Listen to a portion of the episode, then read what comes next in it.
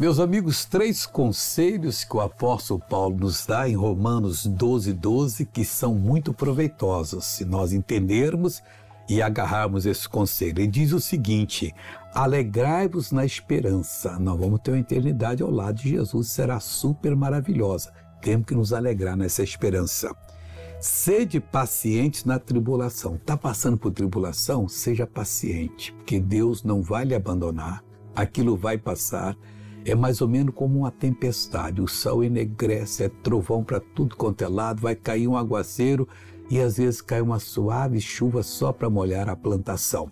E diz mais aqui: perseverai na oração. Esse conselho aqui deve ser praticado em todo o tempo.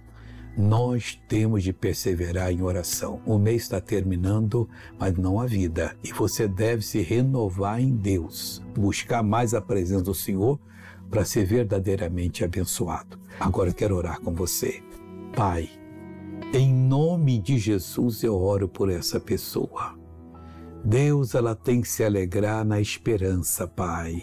Deus, ela não pode se desesperar na tribulação. E Deus, ela tem que orar sempre, está aos teus pés. Orar determinando a bênção, resistindo ao diabo e ele fugirá dela.